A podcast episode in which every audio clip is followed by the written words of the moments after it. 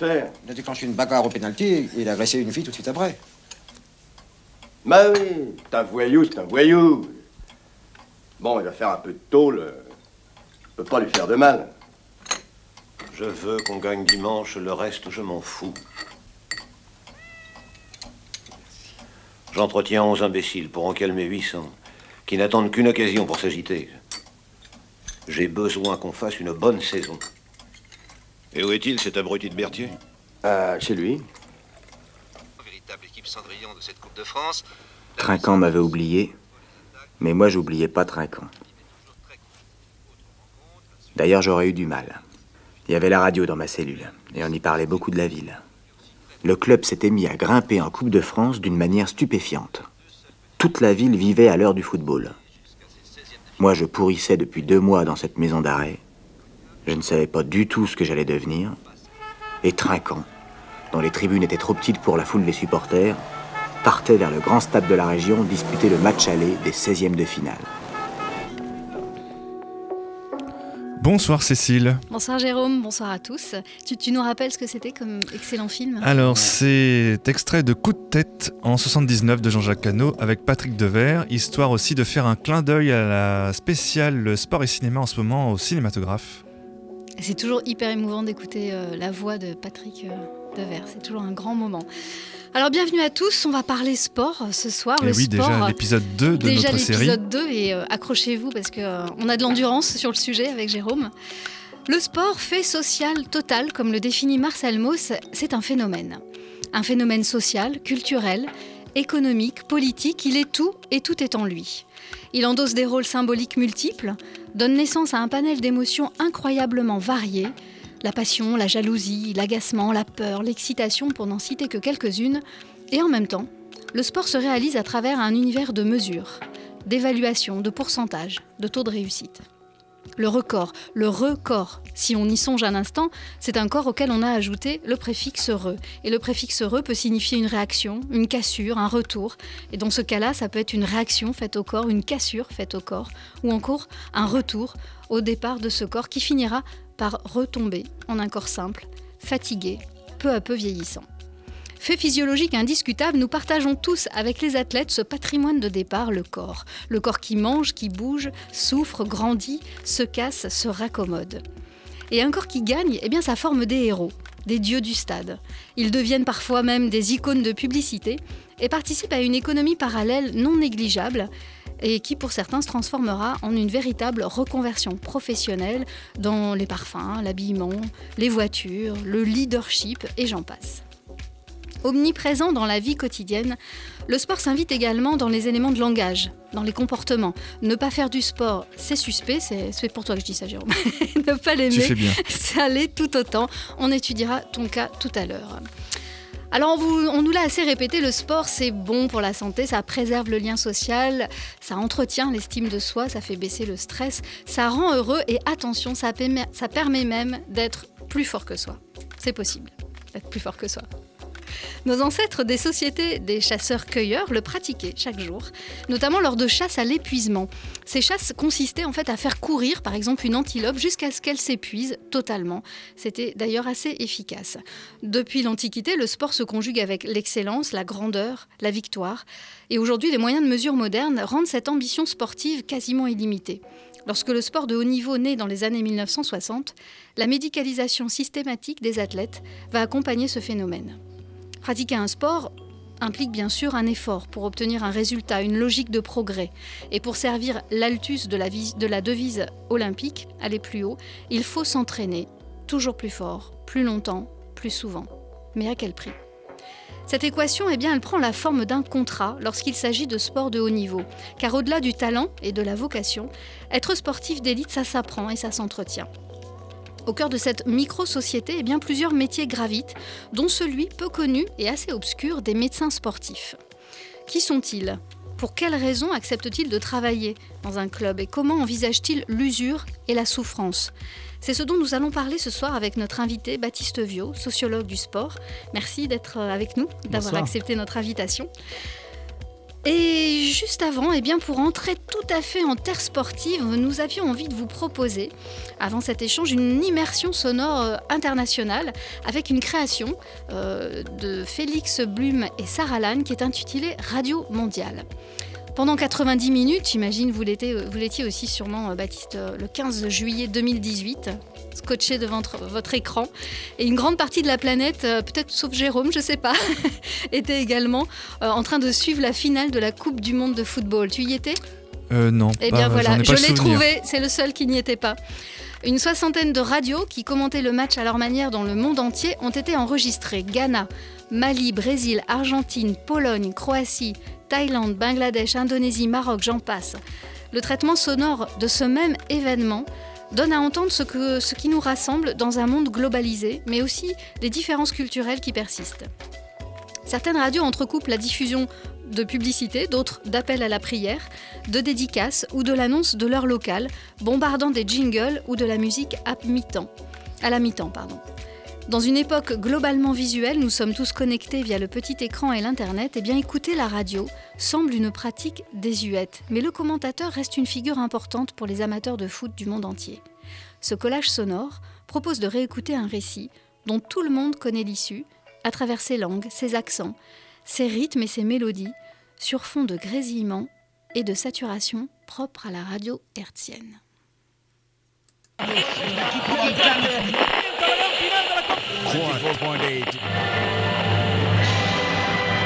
Brozovic, Rakitic, Rebic, Modric, Perisic, Mandzukic. Le football, c'est pas la guerre. C'est pas la guerre.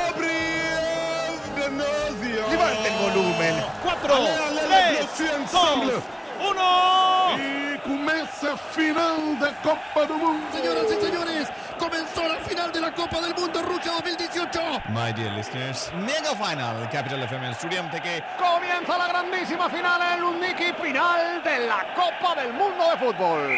anacheza kule namna gani kule Modric analelele anapiga kichwa kule ngome nakataa anajaribu kutuliza piga vichwa kule Kovakin mencoba menggiring bola melebar ke sektor kanan ada Benjamin Papat Abrazo grande para todos los camioneros que escuchan Nacional. griezمان كيدور لو بالون عند كيليان مبابي كيليان مبابي كاينه له في عدات المنتخب الفرنسي تتقدم داخل منطقة الجزاء. Тем не менее, вот сейчас момент исполнения штрафного Варана все-таки раздался свисток об окончании первого тайма. Франция пока побеждает. Dignidad de que tiene victoria, Granitol, la primera marca de pinturas del Uruguay.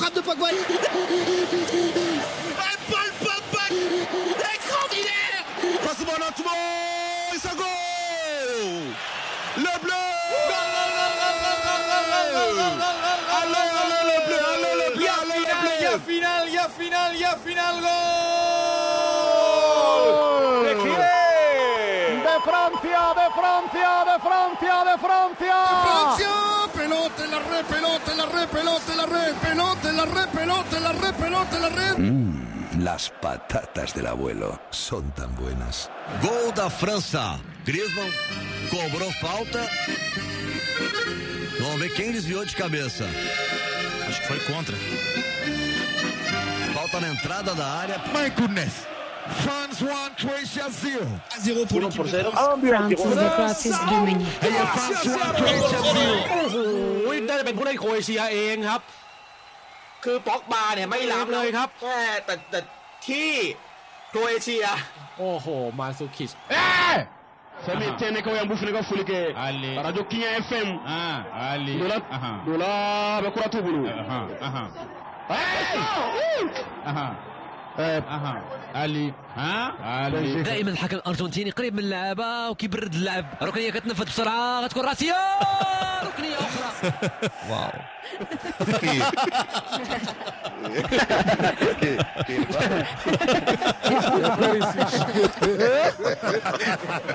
Ai, no!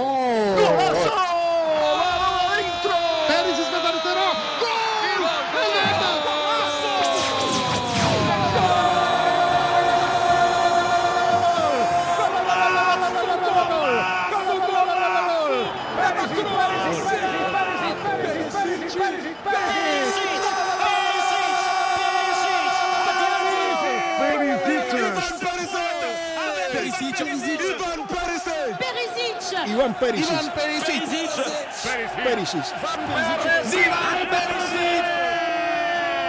França 1 Croácia Também um. Um partout. Son las 13 horas. Vamos a escucharnos.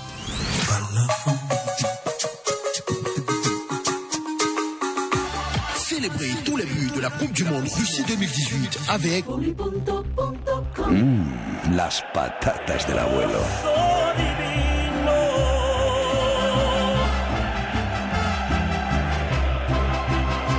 My dear listeners, welcome back once again আপনি শুনছেন capital FM 94.8 fun commentary capital FM stadium থেকে রাশেদ ইমাম জাহান অরণ্য নাফিজ রেদওয়ান โอ้โห โอ้โห สุดยอดครับ ก็ โอ้โห ครับ แต่ว่า แหมเกมนี้ E eh, Dias eh, fa e e eh,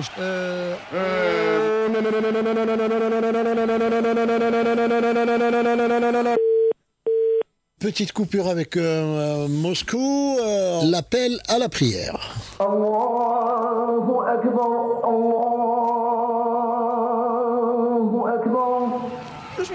Że on nie podbiega pod do tej piłki, że on już to zostawił, że przegrał tą akcję z własnej woli, a tutaj odbiera piłkę i tak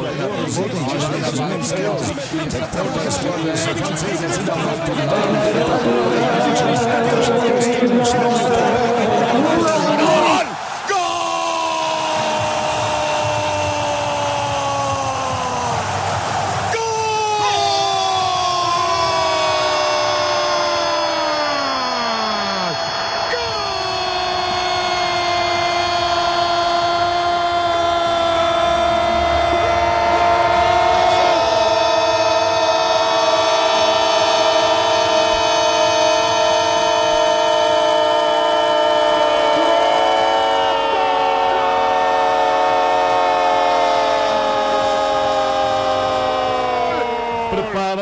garrafas de champanhe. A França vai abrir o champanhe. Et c'est terminé C'est terminé Termina o jogo em Moscou. Final, final, final, França campeão França campeão.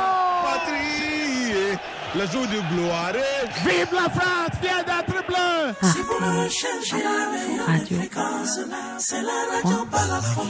Comme. Vous êtes bien sûr Jet FM.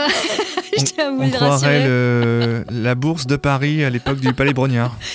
Franchement, t'as manqué un truc si t'as pas, si pas suivi ça. C'était, on est quand même très heureux de vous avoir fait partager cette euh, immersion incroyable. C'est vrai que le sport, quand c'est comme ça, c'est difficile de pas avoir la, la banane quand même. hein. C'est vraiment un tour du monde euh, des Ah, cultures. euh, C'est, ouais, assez fandard. Alors. Vous, étiez sur Jet FM, hein, pour ceux qui ont douté quand même, un 91.2, et nous sommes dans une émission très sérieuse qui s'appelle Les Barbares, d'ailleurs on vient de le prouver quand même, euh, dédiée au sport pendant euh, encore trois émissions. Et ce soir, notre invité est Baptiste Viau. Alors Baptiste Viau, vous avez été étudiant en STAPS. Et puis vous vous êtes passionné tout d'un coup pour, euh, pour un autre sport, un peu inattendu, celui de la sociologie. Vous allez nous, expliquer ça. Alors j'emploie un peu le mot sport volontairement parce qu'on le verra, la, posture aussi du sociologue, c'est une posture euh, particulière qui implique aussi un engagement euh, du corps tout entier, un langage particulier. Enfin, il y a aussi toute une, tout un tas de codes. Vous êtes, vous êtes maître de conférence à l'UFR STAPS et vous co-dirigez le Centre nantais de sociologie de l'Université de Nantes. Et vous enseignez également, parce que vous avez beaucoup de temps, j'imagine, de la sociologie et l'anthropologie. Euh, merci encore d'être avec nous ce soir. Vous n'avez pas envie d'être euh, commentateur sportif quand vous entendez ça là Ça va pas fait vibrer quelque chose? Eh, je crois qu'il faut une vraie compétence que j'ai pas. C'est difficile de passer après une introduction sonore comme celle-là. Il va falloir euh, un peu d'énergie pour rivaliser avec ça. hein. Non, on va reposer les choses tout tranquilles là. Ceci dit, le métier d'enseignant est pas si loin finalement. C'est vrai. euh, parfois de. C'est sportif aussi. C'est sportif, sportif, et également. puis il faut arriver à placer un maximum d'informations dans un minimum de temps et puis, ça. et puis faire aussi des modulations. Et euh, passionner aussi euh, les auditeurs parce Et que c'est pas si évident que ça. Donc, euh, complètement. voilà. Ouais. Donc il faut varier. euh, Je vais y faut- penser. faut Écoutez, varier je, les je vais y penser à une reconversion éventuelle. Moi, je pense que euh, vu comment vous aviez eu l'air d'être euh, complètement euh, Subjugué. subjugué, je pense Absolument. qu'il faut, il faut Vous, réfléchir vous à êtes ça. aussi enjoué quand vous rendez les copies? Pas forcément, on en parlera plus tard. Alors, euh, Avant d'entrer un peu plus loin dans, dans l'échange, est-ce que vous pouvez nous dire si vous pratiquez le sport et quel sport vous pratiquez Oh, c'est une question euh, très intime, ça. Absolument, mais on est comme ça, nous on y va. Franco, on n'attend pas à 9h. Euh, bah, D'abord, je vous remercie hein, de votre invitation, c'est très, très gentil de votre part. Et donc, pour répondre très directement, oui, euh, je suis sportif moi-même. C'est d'ailleurs ce qui m'a un peu conduit euh, aux études de STAPS, sciences et techniques des activités physiques et sportives, puisque j'ai longtemps pratiqué le sport. Alors, j'ai une trajectoire sportive un peu multiple. Euh, j'ai beaucoup pratiqué les sports de raquette euh, d'abord, et puis euh, le volet ensuite. Et euh, actuellement, je me suis remis à mes premiers amours, puisque je pratique le squash de manière assez assidue. D'accord. Et alors pourquoi vous aimez tant que ça le sport? Qu'est-ce que ça vous procure? Ah, ça, c'est une très bonne question qu'il ne faut pas poser aux sociologues Non, de manière aussi directe. Je- là, la réponse que je vais vous faire, c'est une réponse qui est dénuée de toute auto-analyse, puisqu'elle me concerne de manière très directe. Euh, quand j'ai besoin de raconter la raison pour laquelle je fais du sport, je crois que la première chose que je dis, c'est euh, ce que beaucoup diraient aussi, c'est la nécessité d'un équilibre, c'est de passer du temps à faire autre chose que son travail. Et euh, je crois que c'est assez important de, de dégager du temps pour faire autre chose. Si je devais le raisonner de manière un peu plus sociologique, je dirais que c'est aussi parce que j'ai été très largement baigné dans un environnement familial qui était fort propice à la pratique du sport depuis longtemps.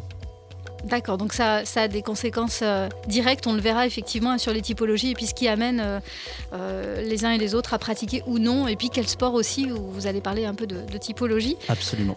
Comment est-ce qu'on passe d'un projet qui était celui de, de- de devenir enseignant en, en- en- en éducation sportive à, à un projet de sociologie appliquée au sport? C'est quand même deux voies très différentes. Mmh. Comment est-ce que ça s'est passé cette Et bien tout simplement, je crois que les collègues de l'UFR qui euh, pourraient écouter cette émission en, seraient ravis. euh, tout simplement par la force du contenu, c'est-à-dire que quand je me suis euh, frotté aux enseignements de sociologie, ça m'a donné un certain nombre de clés de lecture, de pratiques ordinaires, qui étaient les miennes, hein, la pratique du sport, le goût pour le sport, etc.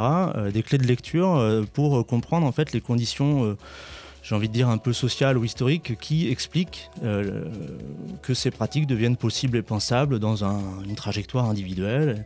Et ça m'a absolument passionné.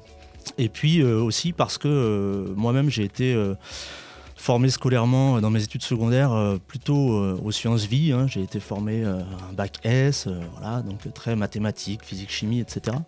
Et avec une représentation du corps et de l'homme qui était euh, très axée sur euh, les mécanismes biologiques, organiques, euh, la, mécanique humaine.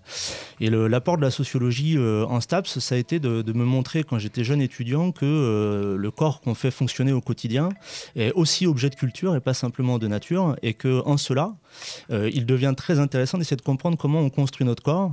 Euh, Comment il est construit euh, par des institutions, euh, comment il s'inscrit dans des institutions qui l'encadrent, qui parfois le disciplinent, etc.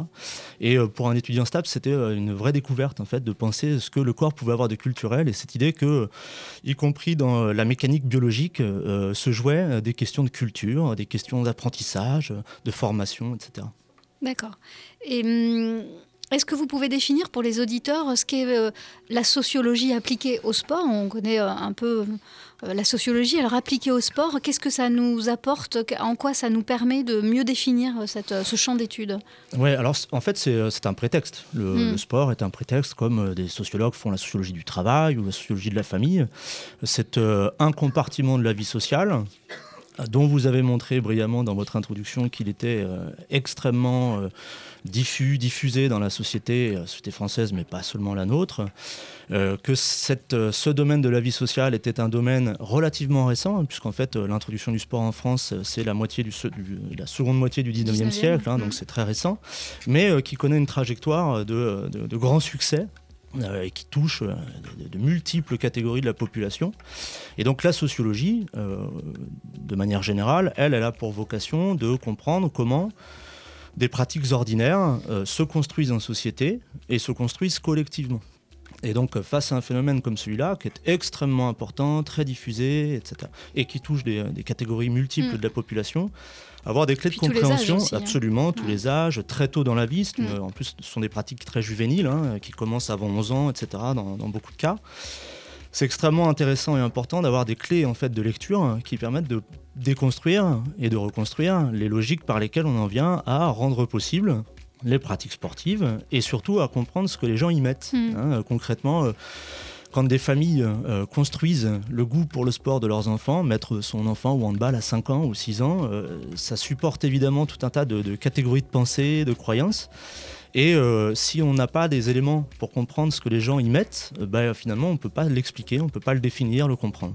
Est-ce qu'on pourrait comme ça donner euh, quelques éclairages sur des, pratiques sportives qui sont plutôt attribuées à des catégories socio-professionnelles peut-être Est-ce que vous avez Oui, des critères euh, comme, comme cela? Oui, oui, c'est ça. Alors il faut être toujours extrêmement euh, précautionneux quand on fait ça parce que c'est une des premières choses qu'on dit à nos étudiants.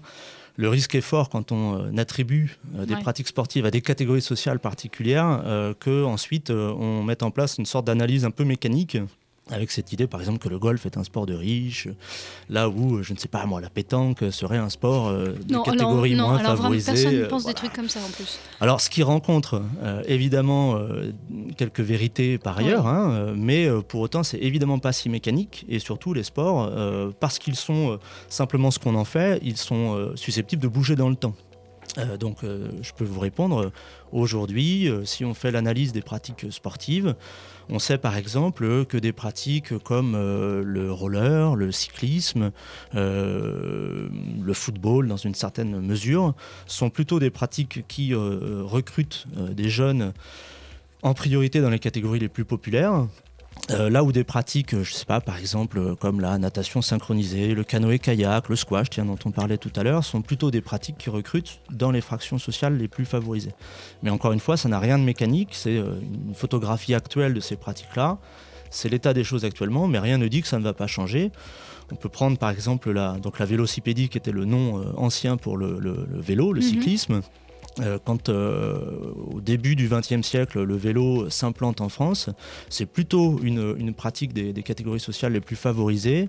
Et assez rapidement, après le premier conflit mondial, c'était une pratique qui devient populaire et donc elle a complètement changé de, de marquage social, si vous voulez.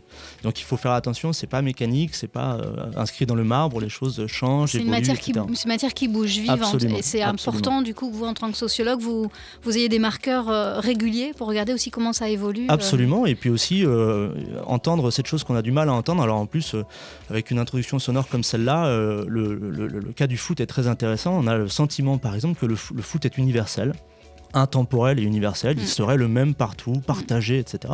Ce qui est complètement faux, hein. C'est pas le cas, on ne pratique pas le foot de la même manière partout.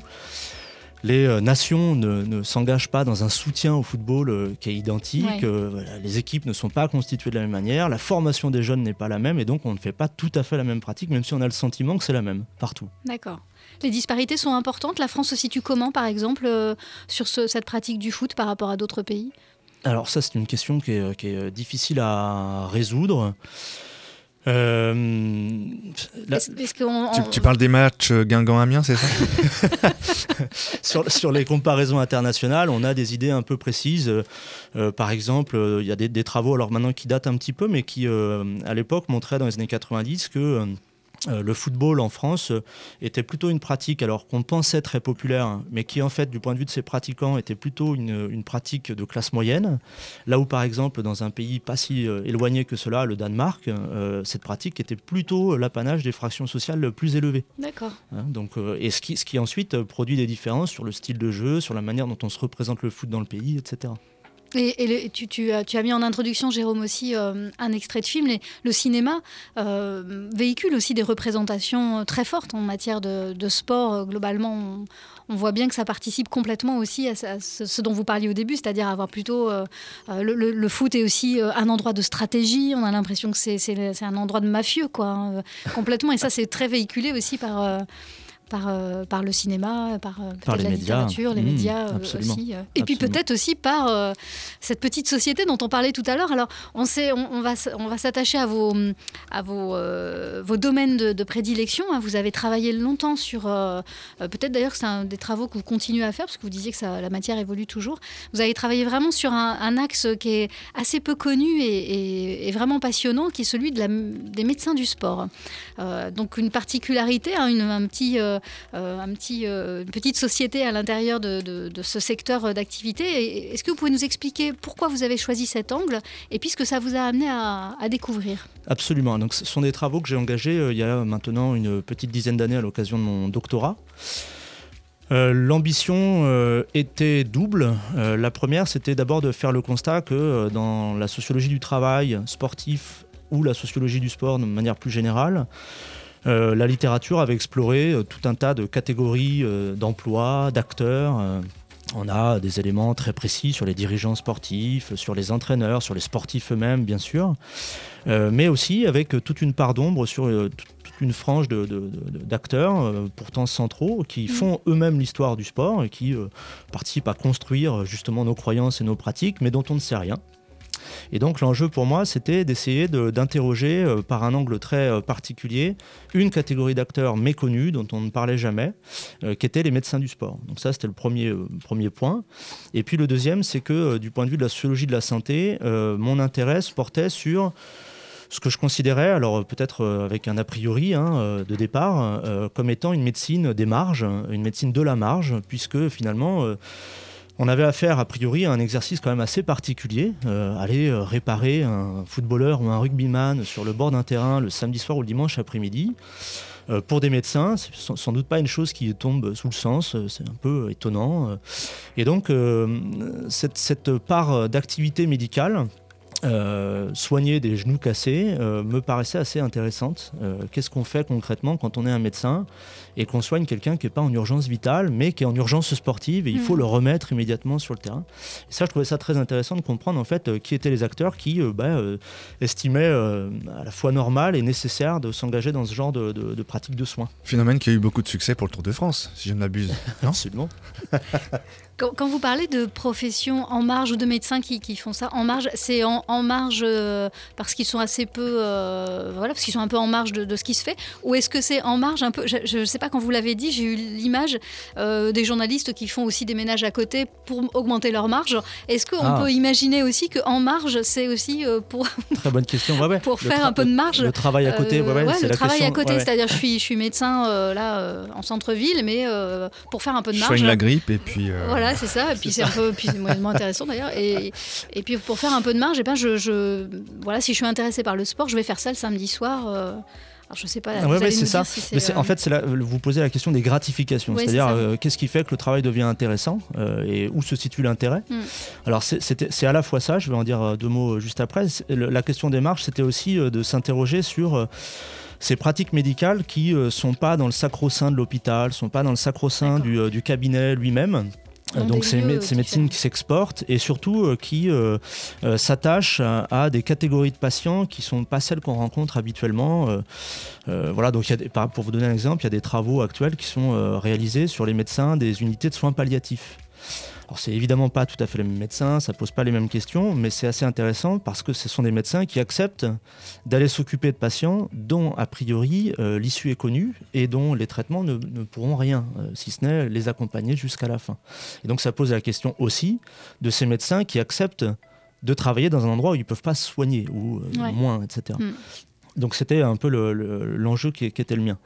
Sur la question des gratifications, bah, en fait, euh, vous me faites rentrer au cœur de l'analyse, puisque euh, c'est typiquement la question euh, où se situe leur intérêt. Euh, Qu'est-ce qui fait qu'à un moment, on accepte de franchir la porte d'un club professionnel, par exemple? Et euh, pour répondre à ça, il faut un peu historiciser la question, parce que euh, pendant très longtemps, euh, ces médecins-là euh, étaient absolument bénévoles Mhm. dans cet univers-là. Pour vous donner une idée, le, le premier euh, contrat euh, professionnel euh, d'un médecin dans un club de foot professionnel date de 87 en France. D'accord. Donc c'est relativement récent puisque les médecins dans les clubs euh, de foot, on en connaît depuis très longtemps. Euh, donc là, le début de la, la Ligue Pro, c'est 1930, enfin les- le début des années 30 en France. Très très vite, euh, les médecins se sont occupés des équipes de manière bénévole. Donc l'intérêt pour cela n'était pas situé dans la rémunération ou dans l'intéressement par l'argent, etc. Il se jouait d'autres choses. Aujourd'hui, c'est plus tout à fait la même chose. hein. Dans le, le- le secteur de- médical du, du foot professionnel en particulier, on peut dégager des salaires, des gros salaires, on peut être employé à temps plein, ce qui n'existait pas euh, auparavant.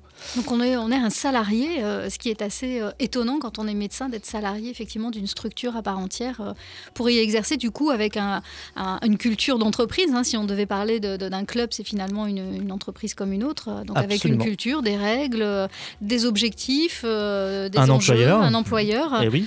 Et puis euh, Une sorte voilà, de fonction euh, support. euh. c'est ça.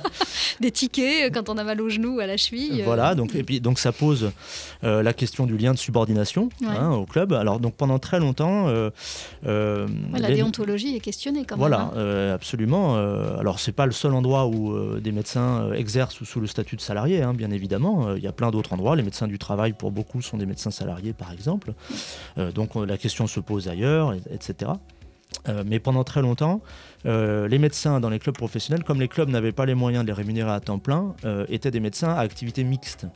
Ça veut dire que pour la plupart, pour rentrer dans le détail de- de- des caractéristiques de cette population, ce sont pour la quasi-totalité des médecins actuels de la Ligue 1 et de la Ligue 2 en football professionnel, des médecins généralistes, et dont la grande majorité conserve un exercice mixte en cabinet libéral. D'accord. Hein, donc ce sont des médecins qui ont des euh, revenus par leur activité libérale en cabinet et qui trouvent dans le club un certain nombre euh, de gratifications supplémentaires qui prennent des formes différentes, sous forme d'honorariat, sous forme de salariat. C'est très très variable. D'accord.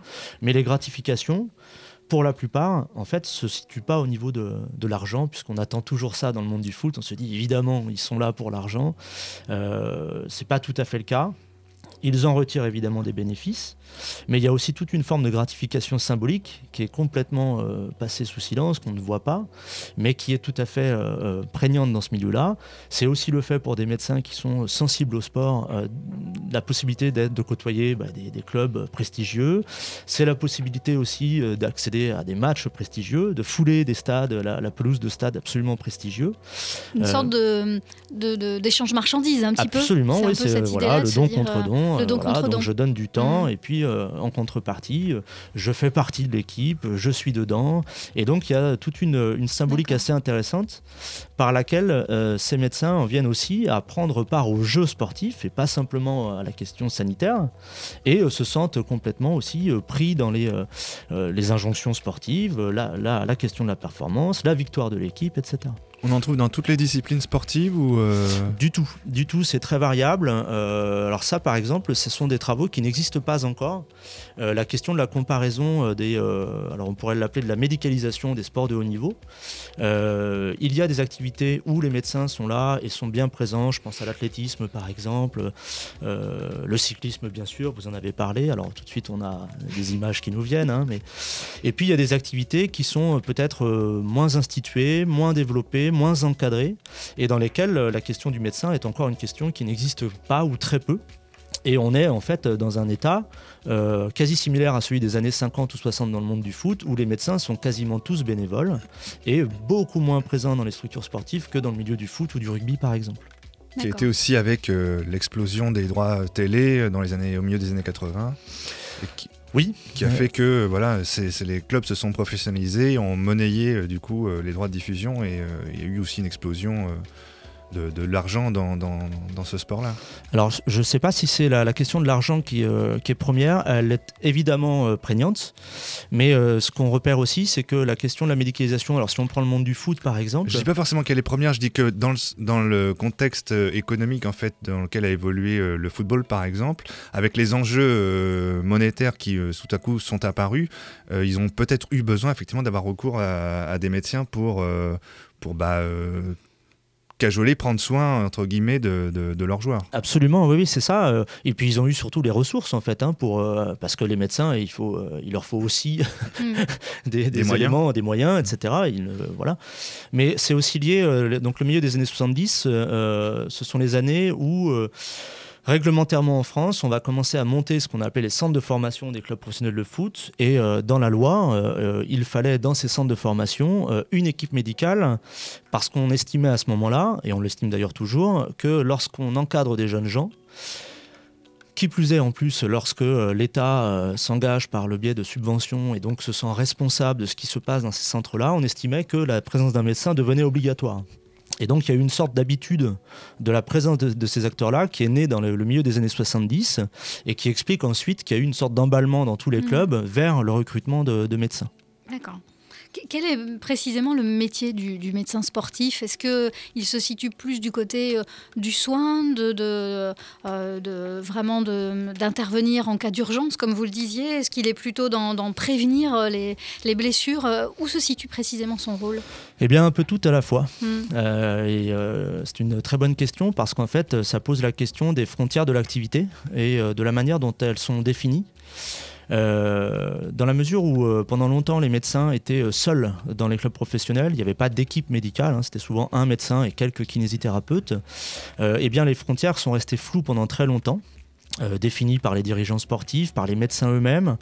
Donc, par exemple, dans les années 90, euh, la question euh, du frottement entre les nouveaux acteurs qui arrivaient, qui étaient les préparateurs physiques, et les médecins s'est posée de manière frontale, euh, les médecins euh, estimant qu'ils venaient leur Mhm. prendre une part de leur activité.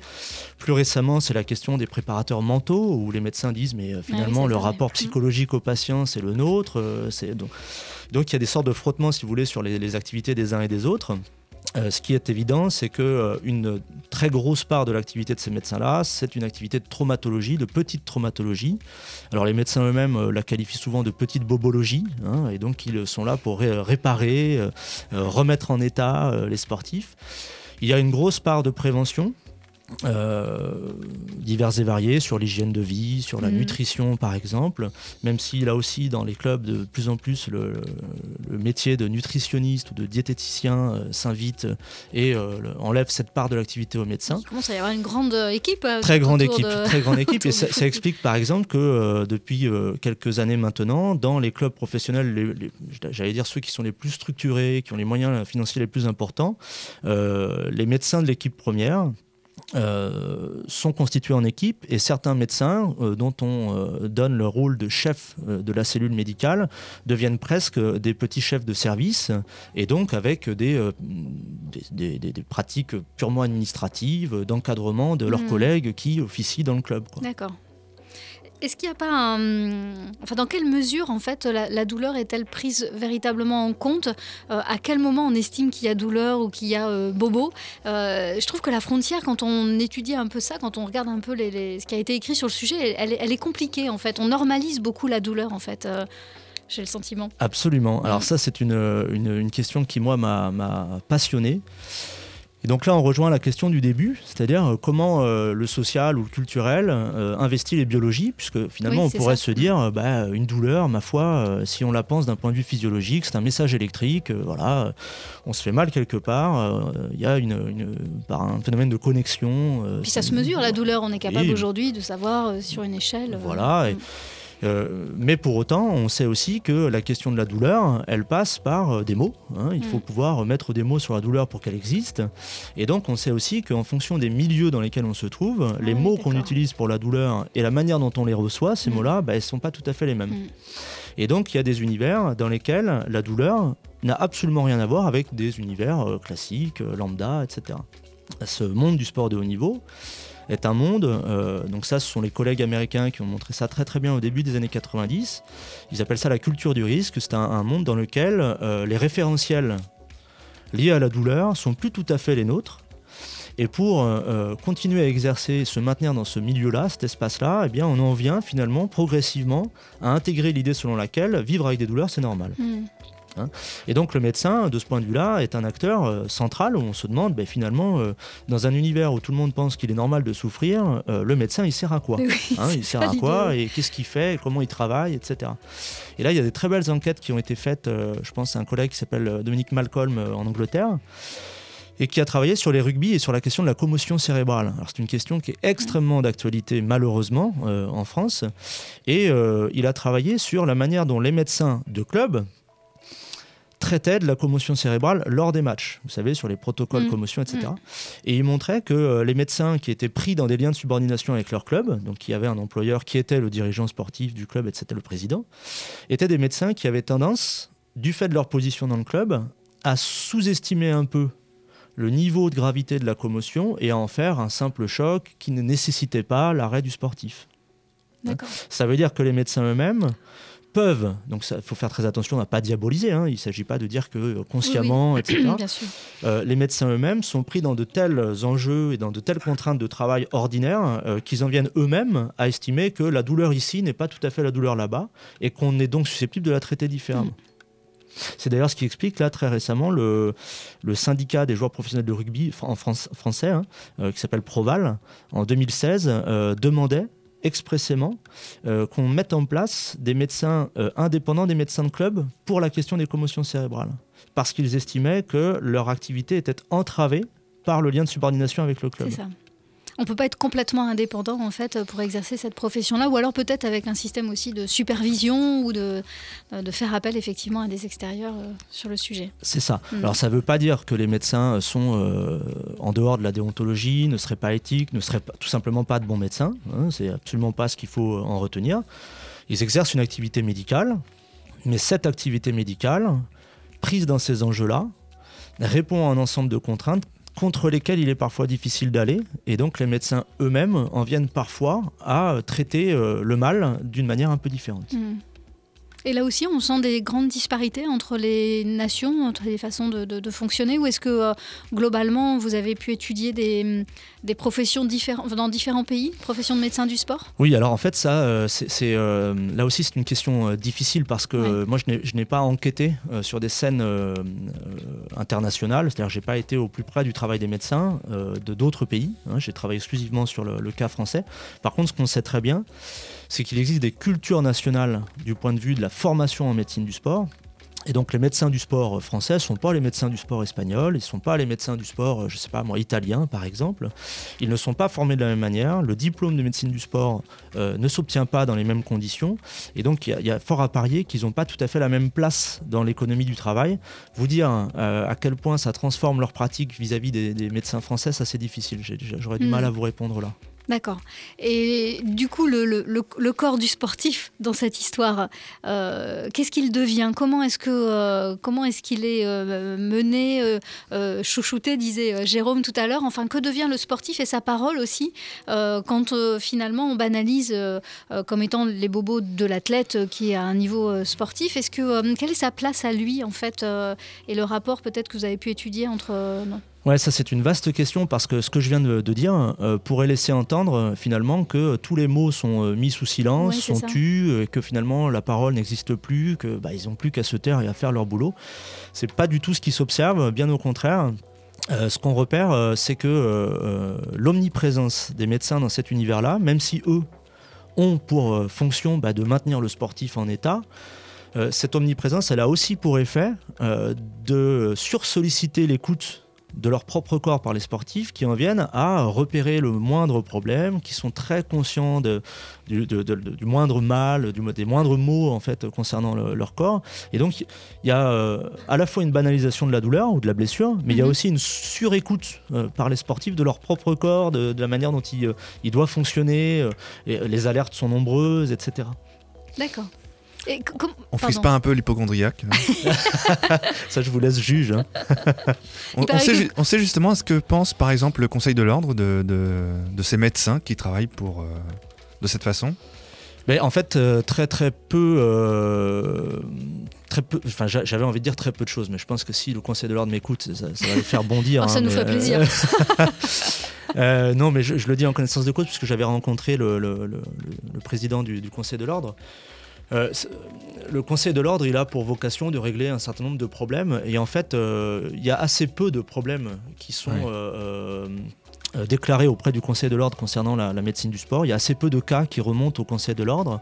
Donc il a une, une- une très maigre activité Mmh. en, en fait. Euh, là où ça se termine mal euh, pour les médecins du sport en, en fin de contrat ou euh, qui sont débarqués d'un club professionnel, euh, généralement ça se règle pas au Conseil de l'ordre, ça se règle plutôt devant les tribunaux. hein, et le Conseil de l'ordre est assez peu sollicité et Mm. présent hein, là derrière. Hmm, D'accord. Est-ce que vous pouvez nous, nous parler de, des méthodes d'enquête. Euh, concrètement, euh, euh, c'est toujours intéressant de savoir concrètement un sociologue, quand il travaille sur un sujet d'étude comme celui-ci, il est sur une science appliquée, là, un, un domaine. Comment vous avez travaillé? Quelle a été votre posture? On disait tout à l'heure voilà, qu'il fallait être aussi dans une posture assez, où, on, où, on, était très engagé. Est-ce que vous pouvez nous raconter un peu cette... Alors, le principe de l'enquête en sciences sociales, c'est de s'engager sur les terrains. Euh, autrement dit, on ne fait pas des enquêtes désincarnées ou hors sol, euh, où on aurait une analyse, une sorte de, métaphysique de ce qui se passe avec nos avis, une analyse un peu aérienne. Euh, on considère toujours qu'un travail d'enquête doit être fait au plus près des acteurs et surtout de leurs pratiques. or, travailler sur les pratiques des acteurs, ça nécessite d'aller au plus près, de négocier en fait auprès d'eux la possibilité de les regarder faire, d'être parmi eux, etc. Donc très rapidement, euh, la manière dont j'ai travaillé, moi, quand j'ai voulu m'intéresser à la médecine du sport, il a d'abord fallu que je comprenne ce qu'était la médecine du sport. Euh, la médecine du sport en France, c'est pas une spécialité médicale comme pourrait l'être la pédiatrie, la gériatrie ou je ne sais Mhm. quelle spécialité. C'est une compétence, c'est-à-dire que tous les spécialistes en médecine, Long, généralistes ou Mhm. pédiatres ou rhumatologues, peuvent s'y former. D'accord. Ce qui veut dire aussi ensuite que ça ouvre une pluralité de formes d'exercice de la médecine du sport qui est assez importante. Euh, pour le dire très rapidement et trop rapidement, on a des médecins du sport en France qui travaillent à l'hôpital, d'autres qui travaillent en cabinet euh, de médecine euh, de ville, hein, ceux qu'on rencontre quand on signe nos licences, etc., en début d'année sportive, et puis ces fameux médecins qui sont sur les terrains sportifs. Pour comprendre qui ils étaient, ces médecins-là, euh, la première étape qui a été la mienne, ça a été de diffuser un questionnaire sur tous les médecins euh, du département euh, Loire-Atlantique. Hein, à l'époque, ils étaient 250 à déclarer une activité auprès de la DRAS. Et donc, j'ai travaillé sur tous ces médecins-là. Et j'ai essayé en fait de comprendre qui intervenait où et dans quelles conditions. Et à partir de ça, euh, j'ai euh, commencé à mener ce qu'on appelle des enquêtes ethnographiques. Donc j'ai négocié avec euh, certains médecins la possibilité de les suivre dans leur travail. Et donc j'ai passé huit mois dans un service de médecine du sport d'un CHU. Et j'ai beaucoup travaillé avec les médecins de terrain, dans un club professionnel de foot d'abord, et puis dans un, ce qu'on appelle un pôle esport de gymnastique. Finalement, ça ressemble au centre de formation des sports pros, mais du côté des sports amateurs. Et donc j'ai travaillé avec eux et euh, la manière dont j'ai travaillé, bah, c'est tout simplement de négocier la possibilité d'être parmi eux plusieurs jours dans la semaine. Donc à l'hôpital, je passais trois jours dans la semaine à l'hôpital. Euh, euh, dans le centre de formation du club de foot, je passais trois à quatre jours par semaine et je regardais comment ils travaillaient. Là, plus récemment, l'enquête que je mène exclusivement sur les médecins de club pro, euh, la manière dont j'ai travaillé, c'est d'abord, j'avais le, besoin de faire un point sur une sorte de démographie de ces médecins-là, qui ils sont. Et donc, de manière très simple, euh, j'ai travaillé sur tous les clubs de, de Ligue 1 et de Ligue 2. Et j'ai regardé qui étaient les médecins, comment ils s'organisaient, où est-ce qu'ils travaillaient, quel était leur statut, etc. Et à partir de là, je me suis recentré sur un club en particulier, un club de l'ouest de la France, pour ne pas le- le citer Pourquoi vous avez pris l'ouest par euh, facilité. Et j'ai travaillé euh, de manière un peu historique, c'est-à-dire que j'ai pris, euh, j'ai voulu faire une histoire oralisée de tous les médecins qui étaient passés par ce club, depuis le premier médecin salarié dans les années, donc la fin des années 80 jusqu'à aujourd'hui. Ça représente une dizaine de médecins en tout euh, passés dans ce, club professionnel. Et pour chacun d'entre eux, euh, je me suis euh, entretenu avec eux sur des, entretiens semi-directifs. Ça dure entre une heure et demie et deux heures. Et parfois répétés quand j'avais besoin de les revoir. Et j'ai essayé de comprendre les conditions de leur emploi comment ils sont arrivés là, hein, comment on recrute un médecin, comment eux se sont organisés pour être recrutés, comment ils ont travaillé une fois qu'ils étaient dedans. Et puis, euh, pour tous ceux qui n'y étaient plus, euh, comprendre comment ils en étaient sortis. Hein, C'était vraiment la logique qui était la mienne, euh, dans une perspective de sociologie du travail. Qui ils sont, comment ils tiennent le, le rythme ou le choc, et puis euh, quand ça se termine, euh, dans quelles conditions ça se termine. Est-ce qu'ils démissionnent, ces médecins-là, par moment? Alors c'est la question des sorties. Euh, Il y a plusieurs formes de sorties. Il y a les départs en retraite. Alors à ne pas négliger. Usé- voilà, à ne pas négliger parce qu'en fait on repère que beaucoup de médecins sont des médecins qui ont fait une longue carrière dans les clubs. Ce sont des médecins qui ont été Ils là pendant pas tout longtemps. pimpant. Voilà. Et qui en fait quittent le club au moment où en fait ils arrêtent hein, leur, leur activité de médecin. Il y a aussi des médecins qui sont euh, euh, débarqués hein, euh, des, des clubs professionnels pour diverses raisons, Euh, généralement des raisons sportives, hein, parce qu'on estime qu'ils font pas le boulot comme on aimerait qu'ils le fassent. Donc ils sont licenciés là pour. Absolument. Alors, euh, à l'amiable ou non, c'est très variable selon les conditions et selon Avec ce qu'ils arrivent à négocier. Voilà, Mhm. exactement. Et puis, il y a euh, cette, cette tendance très récente de médecins qui quittent des clubs, euh, non pas parce qu'on les a débarqués, non pas parce qu'ils partent en retraite, mais parce qu'ils partent pour mieux. Et donc là, on a euh, affaire à un, j'allais dire, une, nouvelle pratique euh, dans ce, secteur du travail médical qui consiste à euh, quitter un club pour un autre, généralement plus prestigieux, et euh, on le quitte dans des conditions toujours à, à peu près identiques, c'est-à-dire que l'entraîneur principal d'un club part parce qu'on l'a limogé ou parce qu'il lui-même a trouvé mieux ailleurs, et cet entraîneur, quand il arrive dans un nouveau club, a tendance à faire venir avec lui toute son équipe, et depuis récemment, y compris l'équipe médicale. Et donc là, on a euh, un petit marché, euh, j'allais dire un mercato des médecins qui se met en place, et c'est tout nouveau. hein, euh, ça existe depuis une dizaine d'années à peu près, ça s'accélère en, en- en ce moment, et c'est tout à fait intéressant parce que ça interroge de nouveau la question de la subordination. Mm. De fait, quand un médecin s'exile ou s'expatrie dans un club au détriment d'un autre, bah, ça le met en situation d'être employé à temps plein, hein, rémunéré intégralement par ce club, et donc d'être dans un lien de subordination total vis-à-vis de- de son employeur. D'accord, donc il, il répond à des stratégies de prestige, Absolument. comme, euh, bah, comme les joueurs eux-mêmes finalement font l'objet de stratégies de prestige avec euh, derrière euh, des stratégies financières qui se mettent en place. hein. Absolument. Alors la, la logique, c'est surtout celle de la- quand on les écoute, c'est la Ouais. passion du sport. hein. Ils, ils migrent par passion pour le sport. Ils migrent généralement parce qu'ils sont aussi fatigués de la situation dans laquelle ils se trouvaient avant, mais ils migrent aussi évidemment pour les, les conditions qu'on leur propose là où ils vont. Est-ce qu'on connaît quelques médecins euh, du sport euh, célèbres Moi, je suis bien incapable d'en citer. Ah ben si, hein, le, le- le médecin du PSG, Eric Roland, euh, qui est bien Ouais. connu euh, sur la scène euh, à la fois médicale et sportive, qui est un des rares spécialistes d'ailleurs euh, euh, dans, le, dans ce, ce milieu-là, puisque la plupart sont, sont des médecins généralistes. En fait, vous, sur la question du prestige, c'est c'est intéressant la question que vous posez, parce que ce, ce sont euh, pour beaucoup euh, des médecins qui euh, sont des médecins du coin en quelque sorte, hein, qui sont des- à la fois des médecins euh, Médecins généralistes du coin, presque, hein, voilà, disiez, ouais. et puis aussi des médecins supporters, c'est-à-dire qu'ils sont aussi Ouais. recrutés parce qu'ils sont supporters depuis toujours de ce club-là et pas d'un autre. Et donc, c'est des médecins qu'on ne connaît pas euh, sur la scène médicale, ce ne sont pas les, les spécialistes les plus prestigieux au par ailleurs. Quoi. Ils ont un lien euh, affectif finalement. Il y a quelque chose qui les détermine aussi euh, particulièrement dans cette relation, c'est que on, on sait que le sportif, par exemple, il va devoir avoir une rupture forte avec sa famille. Enfin, c'est quelqu'un qui s'isole beaucoup euh, quand il Mhm. suit une trajectoire euh, de sportif de haut niveau.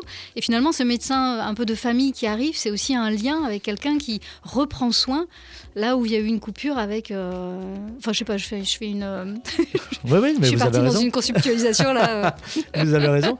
Ouais, c'est- oui, oui, on peut, on peut le, on peut le qualifier de cette, cette manière-là. C'est, un peu compliqué de, de- d'estimer que les médecins sont là que par passion pour leur club, hein, parce qu'il y a plein de médecins passionnés pour le foot, par le foot, mais qui sont euh, pas dans les clubs professionnels et Mm. qui jamais n'auront l'idée d'aller frapper à la porte d'un club professionnel. Par contre, ce qu'on repère, c'est que quasiment tous ceux qui y sont entretiennent bien un lien affectif dans leur biographie avec euh, la pratique du foot, de ce club-là en particulier. Ce qui est intéressant, c'est de voir les rares médecins qui n'ont pas ce lien-là. Euh, il en existe, hein, euh, des médecins qui ont été recrutés par d'autres médecins euh, pour les aider, les remplacer, etc. Et là, on a affaire à des médecins qui n'ont pas le lien avec le foot professionnel, qui sont là par d'autres formes d'opportunités. Et ce qui est assez intéressant, c'est de voir que ce sont généralement les médecins qui tiennent le moins longtemps Ah oui, hein, dans l'exercice de leur travail au sein des clubs professionnels et qui déclarent en entretien le plus rapidement euh, avoir euh, euh, fait le tour de la question, Mm. euh, avoir découvert une médecine ennuyeuse. Oui, ou, mais c'est ça. Voilà, qui, qui, moi j'ai dans, dans les entretiens beaucoup de médecins un peu désajustés du sport qui disent par rapport à ce que je fais en cabinet, la petite bobologie du club, en dehors du prestige d'avoir affaire à des stars, c'est quand même une médecine un peu simple, un peu etc. Il y a une lassitude. On peut imaginer une lassitude, euh, parce que tu parlais des grippes tout à l'heure, euh, Jérôme. C'est vrai que c'est une période peut-être un peu lassante pour les médecins. En attendant, quand on est médecin du sport, c'est vrai qu'on peut avoir aussi euh, tout le temps la même cheville, tout le temps la même. euh, parce qu'en plus, on est sur des, on est sur des pathologies qui sont un peu tout le temps les mêmes en fonction de la pratique sportive. C'est- ça. Donc, on Mais pour- travaille mais- vraiment sur la cheville, le coude, le. Bon, C'est ça, alors c'est l'entorse de cheville, la pubalgie, etc. Mais pour autant, c'est une médecine qui, par ailleurs, est très technique, qui, du point de vue de la Ouais. trauma- la traumatologie, demande des compétences euh, très importantes, etc. Donc il ne s'agit pas de dire que c'est la réalité, que la médecine est ennuyeuse, etc.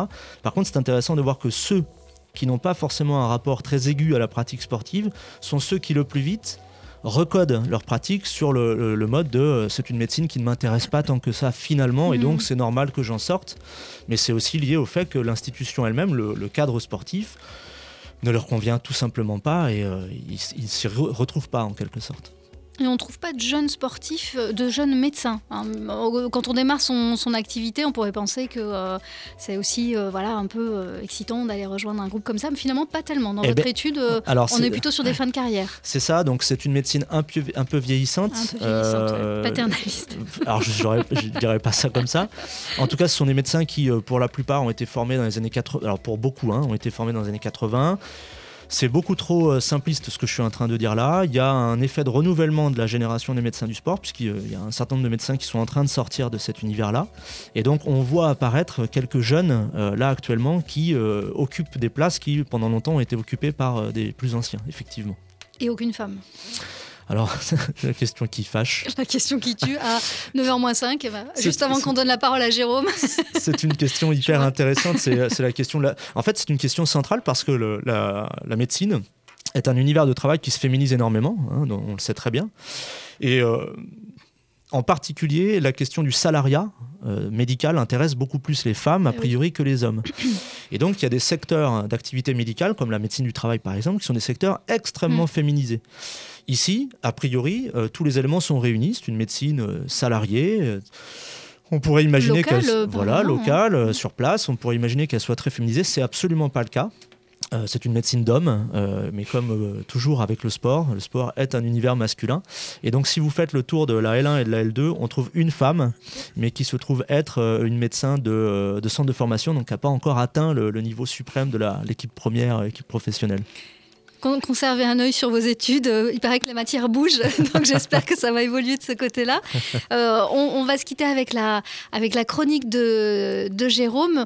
On revient vous dire au revoir juste dans un instant. Jérôme, tu nous emmènes euh, avec quelle, quelle histoire de... Et, et on est un peu pris par le temps, c'est donc Oui. je pense réserver plutôt la chronique pour le mois prochain. D'accord. Et euh, j'ai plutôt. Voilà, on pouvoir. Tu, euh, tu- tu nous, tu nous fais un teasing jusqu'à, jusqu'au mois oui, de mars. hein. Voilà, c'est ça. D'accord. Et euh, je préférais euh, laisser la place à William Scheller qui va nous raconter du, du basketball. Je voulais juste dire qu'en fait, il y a un sport où on n'a pas besoin de médecin, c'est le sport équestre, où on a plutôt pris un vétérinaire en fait. Alors si, parce que figure-toi qu'il y a des... euh, J'ai quand même potassé. Il est, on parle beaucoup du rachis du, du cavalier, c'est ça? Absolument. Et oui, c'est vrai. Comme quoi. qui, a, qui, a, qui a toujours ses petits bobos. Donc, Donc, euh, veto voilà. plus médecin. veto et rachis à, à surveiller.